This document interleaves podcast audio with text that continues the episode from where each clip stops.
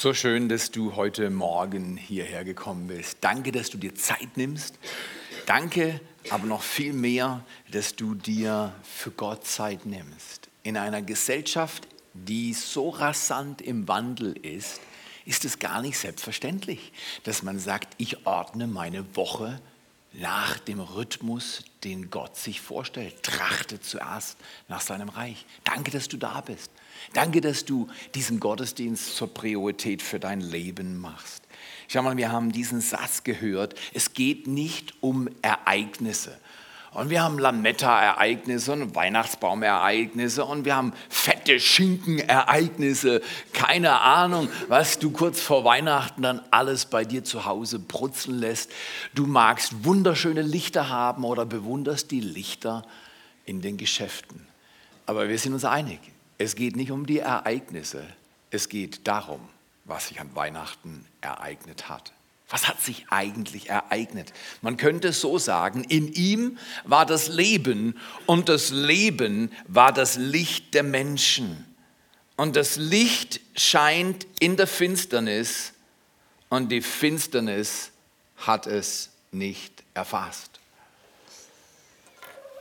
Eine Kerze symbolisiert etwas, und eine Kerze mag wenig sein, aber wenn sie brennt, macht sie den Unterschied. Guck mal hier, mit deinem Leben mag es so sein, unter sieben Milliarden plus Menschen, sind wir ehrlich heute Morgen, bist du einfach nur ein kleiner Mensch. Aber wenn du für Gott leuchtest, wenn du dein Leben für ihn einsetzt, dann macht das einen Unterschied. Es kann nie genug Licht geben auf einer Erde wie unserer. Es ist dunkel. Und um diese Jahreszeit hilft uns die reine, äh, die Abläufe unseres Jahres, dass es besonders dunkel ist. Was machst du? In ihm war Leben und das Leben war das Licht der Menschen. Das Licht scheint in die Finsternis und die Finsternis hat es nicht erfasst. Was heißt das? Das könnte zum Beispiel heißen, dass in dein Leben, in die Herausforderung deines Lebens, in deinen Alltag Gottes Licht scheint. Und dieses Licht, sei es bedrängt von allen möglichen Faktoren, wird nicht überwunden, nicht erfasst. Du kannst es nicht, die Finsternis kann es nicht fassen. Und das ist riesig wichtig. Ich lade dich ein an Weihnachten, mach Dinge, äh, die du vielleicht sonst nicht tust in der Adventszeit. Wir, wir reden über elektronische Türchen in den Social Medias. Ähm, ich bin letzte Woche jeden Morgen aufgestanden. Ich hatte Stille und äh, konnte mich fünf Tage zurückziehen und bin morgens im Dunkeln aufgestanden und gelaufen. Und das war mein Rhythmus. Und ich habe gesagt, Gott, ich will, bevor ich die Sonne sehe, als ich dann zurückgekommen bin zu dem Ort, wo ich übernachtet habe, war dann die Sonne am Aufgehen. Aber ich will dich suchen, bevor das Licht kommt. Wie wäre das, wenn du Gott ehrst und ihn suchst, wenn die Dinge noch nicht sind, wie du sie willst? Wenn die Umstände vielleicht dich bedrängen, die Finsternis, was immer Finsternis für dich ist, dich einengt und herausfordert. Lasst uns miteinander diese Adventszeit zu was ganz Besonderem machen. Ich will heute ähm, mit einer Frage starten. Und zwar, wenn du dir vorstellst, du hast da irgendwann mal einen Baum bei euch, vielleicht habt ihr einen Baum und vielleicht eine Krippe. Und in der Regel in der Krippe sind verschiedene Figuren, oder? Da haben wir die Maria und wir haben den Josef und wir haben, wen haben wir noch? Den Esel und das Schaf und, und, und, und, und äh, keine Ahnung, was bei dir noch alles da in der Szenerie sich rummacht. Und das sind wahrscheinlich auch die Hirten, oder? Und, und ähm, wenn du, wenn du, und natürlich, wer ist noch? Da? Das Jesuskind, genau. Und wenn du dir das vorstellst, von all den Hauptdarstellern an Weihnachten, welche Person ist deine Lieblingsperson? Mit welcher Person kannst du dich am besten identifizieren? Mit Maria? Mit 14, 15, 16 schwanger sein und deinem Verlobten zu erzählen, du, ich bin schwanger, nee, nee, nee, nicht so wie du denkst. Er ist ganz anders. Der Heilige Geist hat in mir Leben gezeugt. Wow, das ist eine Story. Die musst du mal erzählen. Ich sagte, die, die war damals herausfordernd und die ist heute immer noch herausfordernd. Und, und, und, äh, und Josef natürlich dachte, mm, eigentlich, eigentlich mag ich Maria, aber was soll ich jetzt machen? Und, und in der Bibel heißt es, er wollte sie wegschicken. Aber er wollte sie so heimlich wegschicken, dass sie nicht sterben müsste, weil das wäre normal gewesen. Also tendierst du mehr zu Maria oder mehr zu Josef oder ähm, und dann Josef im Traum. Ist erstaunlich. Lies mal die Berichte in der Bibel, wie oft Gott Menschen durch einen Traum führt. Im Matthäusevangelium der Hinweis immer wieder auf die Schrift im Alten Testament und das hat Gott getan, damit sich das erfüllt. Gott weiß genau, was er tut. Auch heute in unserer Zeit. Er weiß, so viele Dinge überstürzen sich. Und in der Regel macht man eines, man sagt, lass es laufen. Und die Anteilsnahmslosigkeit in unserer Generation ist riesig. Wir haben alles gesehen, haben alles Mögliche gehört. Sich innerlich immer wieder aufmachen, lebendig sein, mit ganzem Herzen vorwärts gehen, ist gar nicht so einfach. Aber mit wem identifizierst du dich? Maria? Hm? Josef? Hm? Na, ein Schaf? Ah, na, äh, noch schlimmer, ein Esel. genau. Äh, oder bist du eher einer von den Hirten? Vielleicht gab es auch weibliche Hirten, keine Ahnung. Ich denke damals eher nicht, aber ich war nicht dabei. Oder identifizierst du dich vielleicht mit einem der Weisen, die aus dem Morgenland kamen? Wer, wer ist dein Hero an Weihnachten? Oder soll ich einen anderen Vorschlag machen? Identifizierst du dich eventuell mit Herodes? Da war doch jemand, oder? Da war doch jemand. Herodes spielt auch. Er ist meistens nicht um die Krippe herum, oder? Hast du einen Herodes, so eine Figur? Die stellst du in deine Krippe, so nebenan? Hinter eine Mauer? Ich lese euch mal einen Text vor äh, stark, oder? Die Bibel zu lesen ist stark. Und lies die Bibel und, und, und, und nimm es mit in dein Leben rein. Übersetzt es in, wie du denkst und was du fühlst. Da wird es lebendig. Und, und Herodes ist eine Figur, wir sollten sie uns mal anschauen, um ganz ehrlich zu sein. Herodes dominiert heute meine Predigt. Und ich sage jetzt schon am Anfang, worum es gehen könnte. In allen von uns, in den meisten von uns steckt ein wenig von Herodes. Oh, Theo, das ist aber nicht nett. Ich komme doch nicht am Sonntagmorgen her, um dir zuzuhören, wie du mir sagst, dass in mir was von Herodes ist. Lass uns mal lesen. Matthäus 2 und da die Verse 1 bis 8. Da steht geschrieben, Jesus wurde in Bethlehem geboren, einer kleinen Stadt in Judäa. Herodes war damals König. Da kamen Weise aus dem Orient oder Morgenland nach Jerusalem und erkundigten sich, wo ist dieser neugeborene König der Juden? Das ist schon ein Hammer, oder? Leute machen sich auf, weil sie einen Stern sehen, verlassen ihre Heimat und gehen in unbekanntes Terrain, weil sie einen Stern gesehen haben und Gott ihnen den Eindruck gegeben hat, dass dieser Stern ein prophetisches Zeichen ist, dass ein neues Zeitalter beginnen wird und ein König geboren wird in diesem Land. Und sie sollen dorthin ziehen und diesem König die Ehre geben. Wenn wir jetzt weiterlesen, dann können wir folgende Worte, genau, bleiben dabei. Ähm, äh, Jerusalem und erkundigt sich, wo ist dieser neugeborene König der Juden? Wir haben seinen Stern aufgehen sehen und sind aus dem Osten hierher gekommen, um ihn, ihm die Ehre zu erweisen. Als König Herodes das hörte, war er bestürzt und mit ihm alle Einwohner Jerusalems. Er rief die hohen Priester und Schriftgelehrten zusammen und fragte sie, wo soll dieser versprochene Retter geboren werden? Das war ihm wichtig, oder? Also er wollte wollt, wollt wissen, wo ist er denn zu Hause? Wo kommt er denn her? Sie antworteten ihm, eigentlich hat er das wissen müssen, sie antworteten ihm in Bethlehem im Land Judäa. Ähm,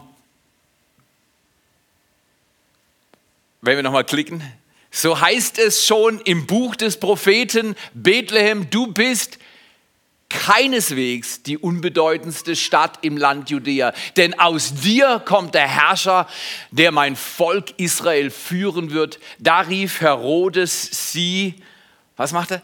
Da rief Herodes die Sterndeuter, die Magier, heimlich zu sich und fragte sie, wann sie zum ersten Mal den Stern gesehen hätten. Anschließend schickte er sie nach Bethlehem und bat sie, sucht nach dem Kind und gebt mir Nachricht, wenn ihr es gefunden habt. Ich will dann auch hingehen und ihm die Ehre erweisen. Erstaunlich, oder? Und dann geht es weiter. Ähm, die Weisen aus dem Morgenland, die folgen weiter dem Stern. Der führt sie auf die Felder in Judäa um Bethlehem. Und da man nimmt an, also die Forscher, Historiker, Theologen sagen, wir haben normalerweise diesen Bretterverschlag im Sinn, oder? So, das de denken wir, weil das unsere Kultur ist. Wir haben diese kleine Hütte, aber die denken eher, dass es eine Höhle war, so ein, so ein, so ein, so ein wie so eine Art Schutzbereich, weil sie haben in der Herberge keinen Platz gefunden und, und dann waren sie auf den Feldern um Bethlehem in so einer Höhle oder einem Verschlag, keine Ahnung, nichts Wunderbares, nichts Schönes. Und dort wurde Jesus geboren. Und die Weisen kamen dorthin, haben ihre Geschenke ausgepackt und haben dem König ihre Ehre und die Ehre erwiesen. Und dann hat Gott zu ihnen gesagt, er geht nicht zu Herodes zurück, Gott greift in die Geschichte ein, er greift auch in deine Geschichte ein. Er lässt dich nicht einfach zufällig irgendwo leben, sondern er greift immer wieder ein und hilft uns, unser Leben zu führen und zu gestalten. Und er sagt den Weisen, geht nicht zurück zu Herodes, lohnt sich nicht, der hat Böses im Sinn. Und dann sind sie auf einem anderen Weg gezogen, auf einem anderen Weg äh, weitergezogen. Und dann heißt es, dass sie ähm, Herodes böse gemacht haben. Wenn wir lesen in Matthäus 2, Vers 16, Herodes war außer sich vor Zorn, als er merkte, dass ihn die Sterndeuter hintergangen hatten. Er ließ alle Jungen unter zwei Jahren in Bethlehem und Umgebung umbringen. Was ein Mann! Was ein Mann! Ich habe keine Ahnung, wie viele Menschen in Bethlehem gelebt haben, aber Herodes ist unglaublich. Er ist um die Zeit irgendwo in den oberen 60. Er ist krank. Es geht ihm schlecht. Und er weiß, er wird früher oder später sterben. Und jetzt hört er von einem neuen König, einem frisch geborenen König. Und was hat er im Sinn?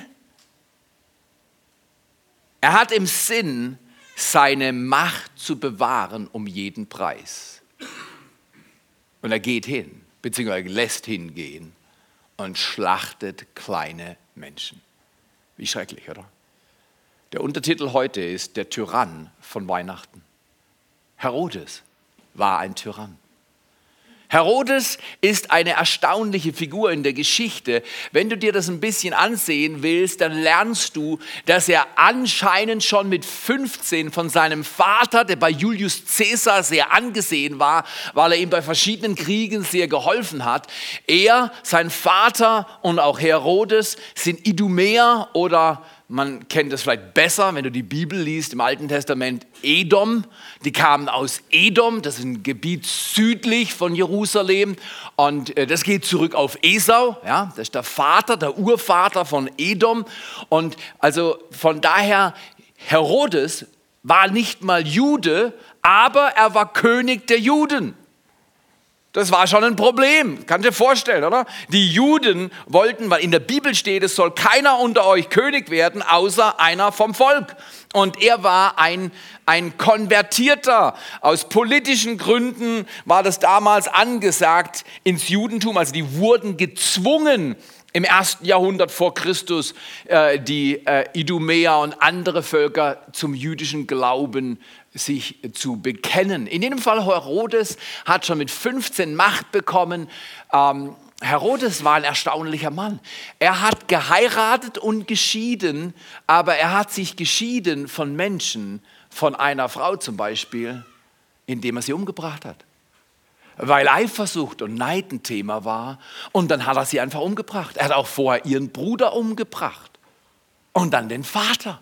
Im Prinzip konnte man sagen, bei Herodes war das so, wenn Herodes schlecht gelaunt war und wenn irgendwas schief lief und Herodes hat dich gerufen, das war gefährlich. Das konnte sehr gut sein, dass du nicht mehr lebendig rausgekommen bist. Herodes war erstaunlich. Herodes war da ging es um Macht und Intrige. Er hat so oft geheiratet, wie das opportun war. Er hat seine eigenen Söhne in sein Testament schreiben lassen. Dann hat er den Eindruck gehabt, hm, das ist doch nicht so toll mit diesem Sohn. Dann hat er ihn umgebracht und sein Testament wieder geändert. Es ist schon erstaunlich. Dann hat er mit dem Kaiser oder mit dem, der Kaiser werden sollte, es erst nicht so gut gehabt, weil er auf ein anderes Pferd gesetzt hat, Antonius. Und dann wurde der aber nicht Kaiser und jetzt hat er Schwierigkeiten gehabt bei dem Kaiser, den wir aus dem Bericht kennen, Kaiser Augustus, Octavian hieß er auch. Und es ist erstaunlich, dann wurde er nach Rhodos beordert, weil da war klar geworden, dass Herodes, sage ich mal, nicht loyal war gegenüber dem neuen Kaiser. Und dann hat er es verstanden, Herodes war ein schlauer Fuchs. Dann hat er es verstanden, die Story von Herodes, dann hat er es verstanden, er hat es verstanden, mit diesem Kaiser so Geschäft zu machen, dass der Kaiser aus einer anfänglichen Situation, dass man gedacht hat, der kriegt alles weggenommen, der wird in Ungnade fallen, nicht nur hat er das bewahren können, was er hatte, sondern er hat noch Ländereien hinzubekommen. Herodes war ein schlauer Taktiker, ein Riesenpolitiker. Er war voller Weisheit, wenn es darum ging, seine Macht zu bewahren und Kontrolle über Dinge zu bewahren. Aber er hat vor keinem Mittel zurückgeschreckt und er hat mal hat er dem Volk, um sich bei den Juden entsprechend beliebt zu machen in der Hungersnot, von seinen eigenen Reserven gegeben und hat das ganze Volk durch Zukauf aus Ägypten versorgt und mit Lebensmitteln und allem, was sie brauchten. Und dann hat er römische Spiele eingeführt, was die Juden total erbost hatte weil das war eine Vermischung für einen König von Juda, war unmöglich. Und äh, dann hat er den Tempel gebaut und dadurch hat er sich wieder beliebt gemacht. Aber die Geschichte von Herodes ist eine Geschichte voller Schrecken, Kontrolle, Intrige, Mord und Totschlag.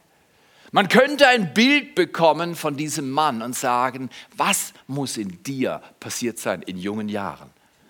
Dass du so eine tiefe Angst hast vor Machtverlust. Jetzt wir alle, und da ist dieser etwas schmerzliche Satz, wir alle haben Angst vor Machtverlust, richtig oder falsch?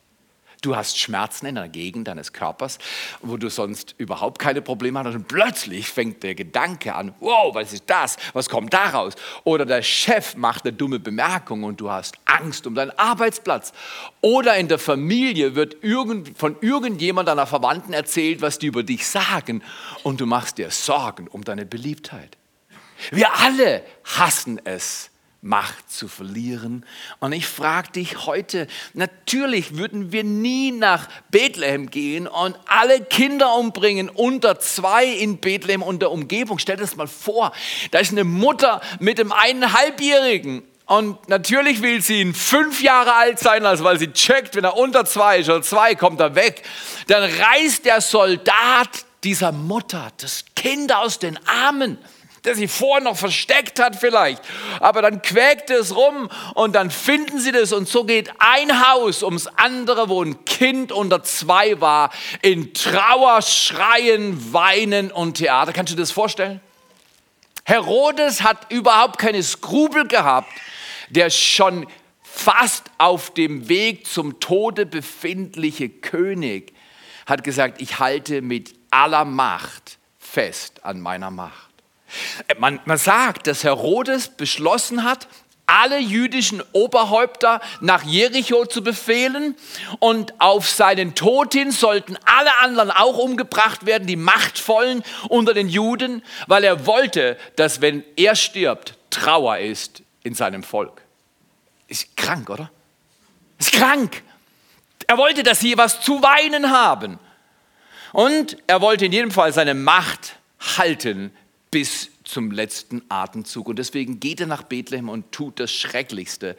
Er ruiniert eine ganze Stadt und er schlachtet unschuldiges Blut. Dumm ist, dass er nicht wirklich Macht hatte. Weil der, der wirklich Macht hatte, gibt dem Mann von diesem kleinen Jesus. Ist ja nicht der Vater. Josef ist ja nur der Mann von Maria gewesen gibt einen Traum und sagt, hey, da gibt es Gefahr, fliehe nach Ägypten. Und dann ist er sofort aufgebrochen und hat sich aus Bethlehem entzogen. Und so ist Jesus nicht in Gefahr gekommen. Könnten wir heute übertragen. Wenn Gefahr an deine Türschwelle kommt, Gott ist in der Lage, dich zu beschützen. Er kann einen Traum schicken.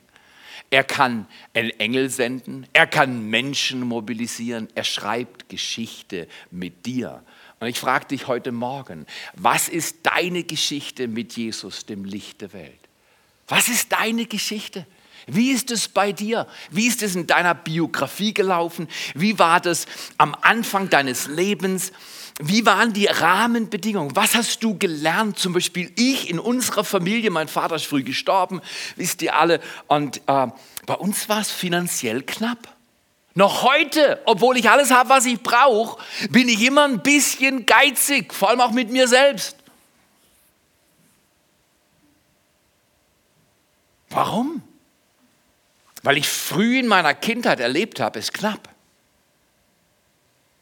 Soll mir keiner sagen, dass die Kindheit nicht prägenden Einfluss hat. Was hat dich geprägt? Was ist deine Geschichte mit Jesus? Wofür willst du bekannt werden, wenn du nicht mehr bist? Herodes ist bekannt, er ist einer der Hauptdarsteller von der Weihnachtsstory. Aber er ist der Falsche, er spielt den falschen Part.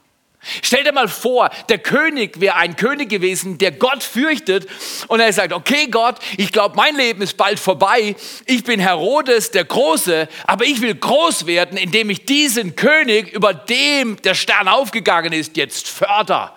Ich will seine Familie segnen und ich will ihm Gutes tun und ich will sehen, was du bringst in diesem Land. Du kannst entweder die Anliegen Gottes fördern oder ihnen widerstehen.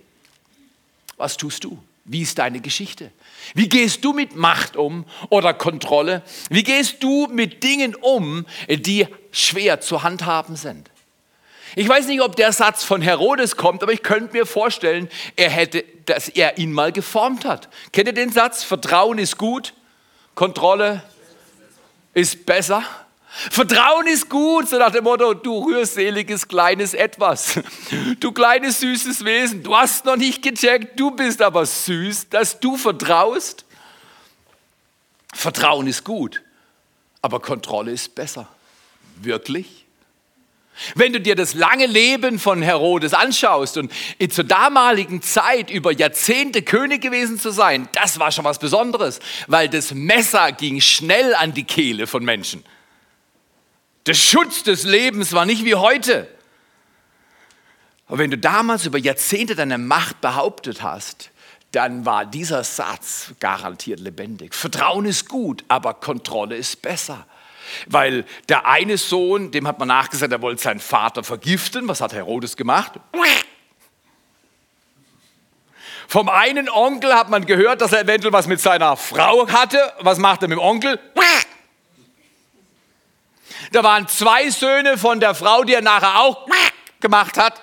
Und die zwei Söhne kamen zurück und die waren ziemlich anerkannt unter dem Volk, weil die waren Juden.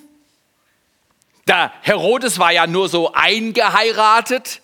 Und was macht er mit den zwei Söhnen? Weil er Angst hatte, dass sie ihn umbringen, weil er seine Frau, ihre Mutter umgebracht hat. Bringt er die zwei auch um.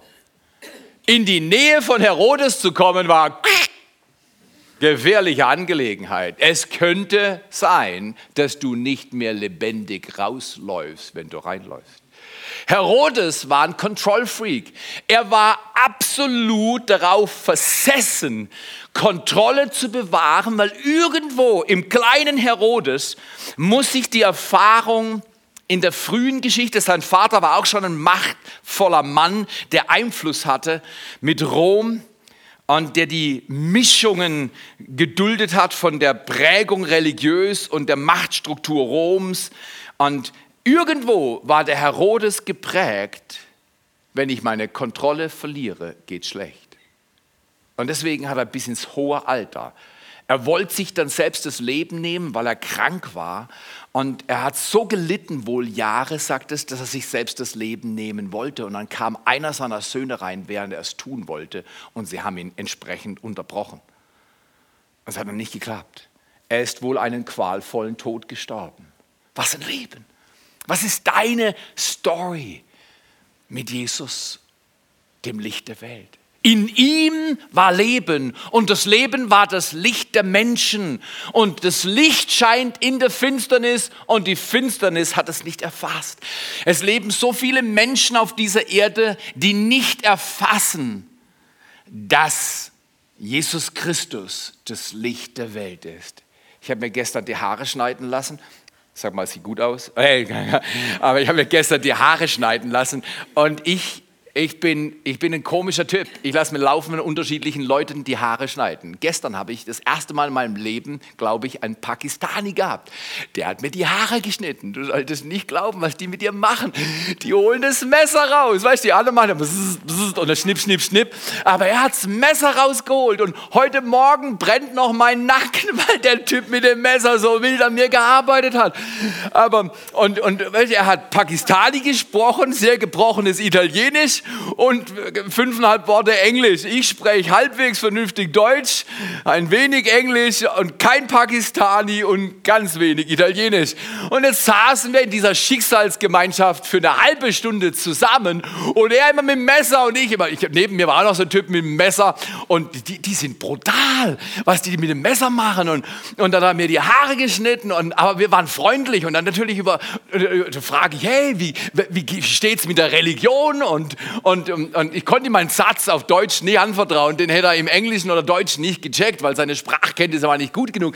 Aber dann ich, hey du, Religion. Und dann sagt er, Muslim. Und dann sage ich, gut.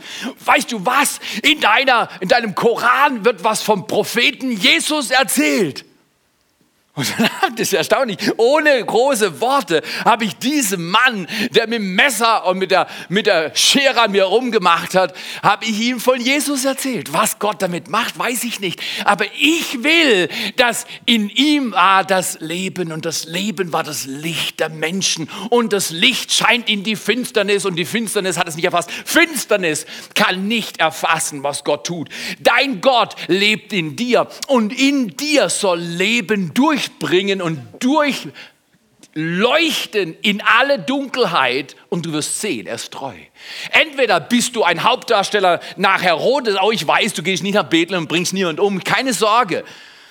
Aber wir hören gleich ein paar Gedanken zur Kontrolle, die uns alle erschüttern sollten. In jedem Fall, es wurde noch schlimmer, nicht machen nur mit dem Messer, weil heute Morgen bin ich aufgewacht und gesagt, ich glaube, die Schmerzen, die ich habe, die habe ich von ihm. Dann hat er, und das ist anscheinend Pakistani Culture, keine Ahnung, da hat er mir noch den Kopf eingerenkt. Weißt du, dann macht er mir rum, ist alles inklusive für sechs Euro mich massiert und dann haut er mir auf dem Nacken rum und ich denke, Junge, du machst alles kaputt.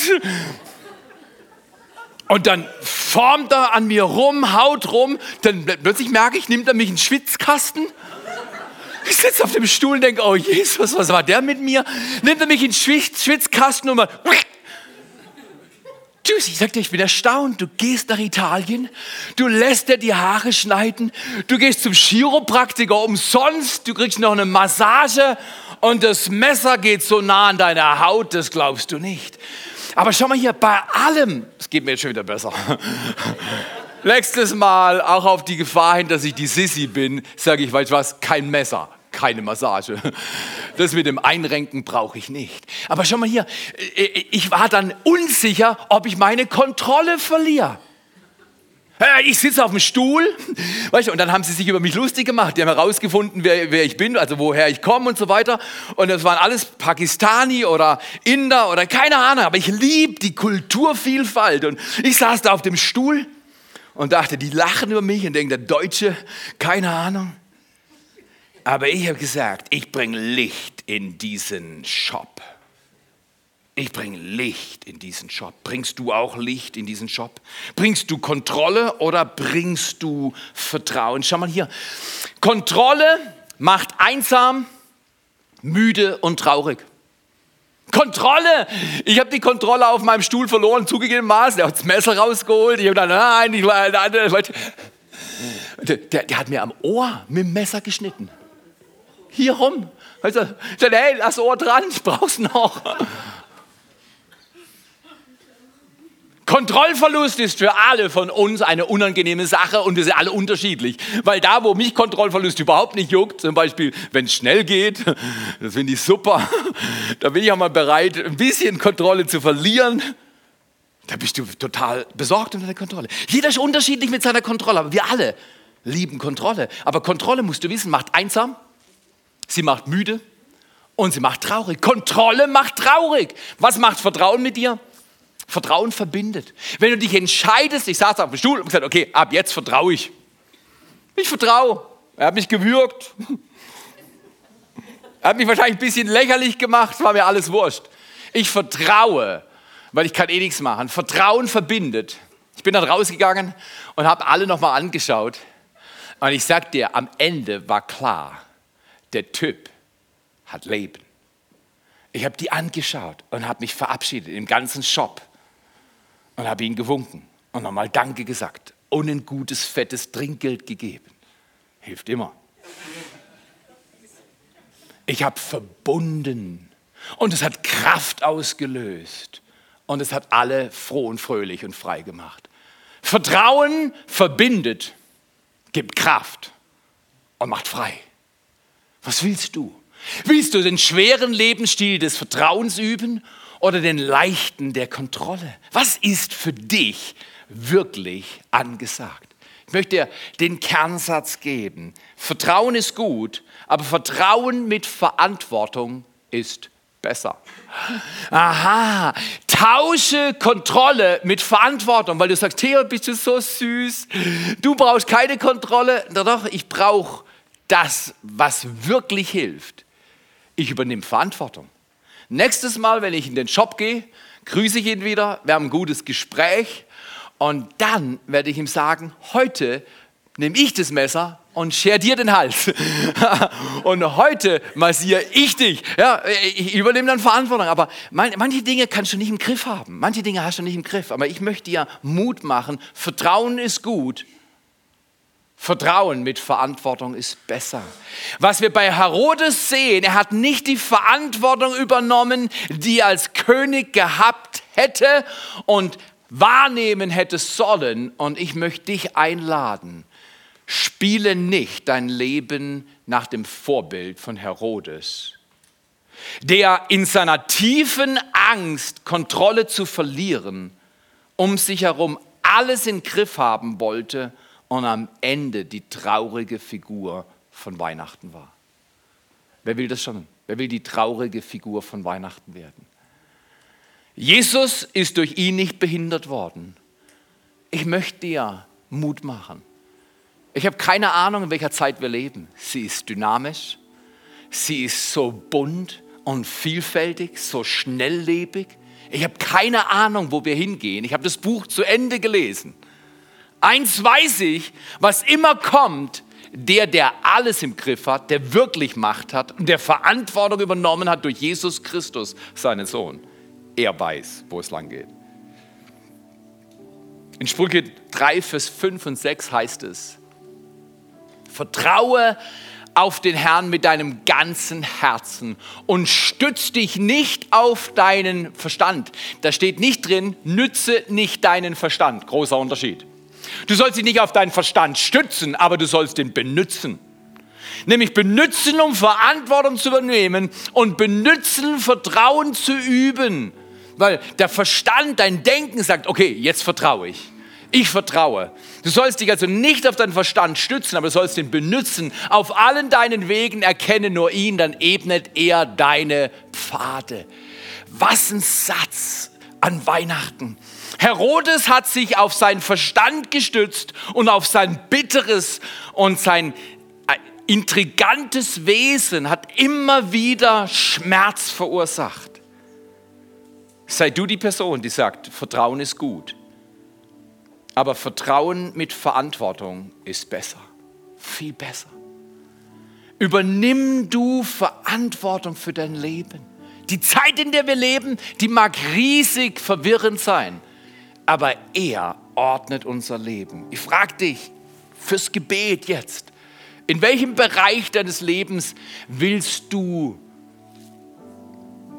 statt Kontrolle Raum für Vertrauen lassen? In welchem Bereich deines Lebens willst du statt Kontrolle Raum für Vertrauen lassen? Und was willst du mit Jesus, für was willst du mit Jesus Verantwortung übernehmen? Komm mal hier, es geht zu schnell, kommt der 24. Es geht zu schnell, kommt das neue Jahr. Eines ist sicher, Herodes hat am Ende seines Lebens bereut, dass er sein Leben gelebt hat, wie er es gelebt hat. Das große Wort, was ich über Herodes sein Leben sehe, ist Kontrolle. Das große Wort, was ich über dem Leben von Jesus sehe, ist Vertrauen. In Beziehung ist Vertrauen unschlagbar. Ja, aber Theo, da kann man mich doch missbrauchen. Richtig. Aber am Ende gewinnt immer Vertrauen, nicht Kontrolle. Wo fehlt dir Vertrauen? Wo hast du dich entschieden, das ist zu schwierig, das muss ich selber in die Hand nehmen? Ich kann doch da nicht dem Licht vertrauen. Jesus hätte schon handeln können, weißt du was? Schreib Geschichte mit deinem Gott, bleib treu bei ihm. Vertrauen ist gut. Vertrauen mit Verantwortung ist besser. Ich lade dich ein. Vertraue diesem Gott, der die Geschichte mitschreibt.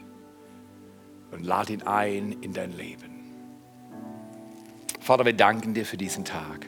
Wir danken dir für die Hauptdarsteller an Weihnachten und für diese eigenartige Person Herodes, dass wir von ihm lernen können, Kontrolle macht einsam, traurig, und Kontrolle macht müde, weil wir haben nie alles im Griff. Aber wir können mit dir vertrauen und Verantwortung übernehmen und können die anderen Dinge loslassen. Und ich frage dich an diesem wunderbaren Adventssonntag, wo will Gott dich einladen an diesem Tag? Dass du ihm neu vertraust, dass du Kontrolle abgibst, dass du deinen Verstand benützt, aber dich nicht auf deinen Verstand stützt?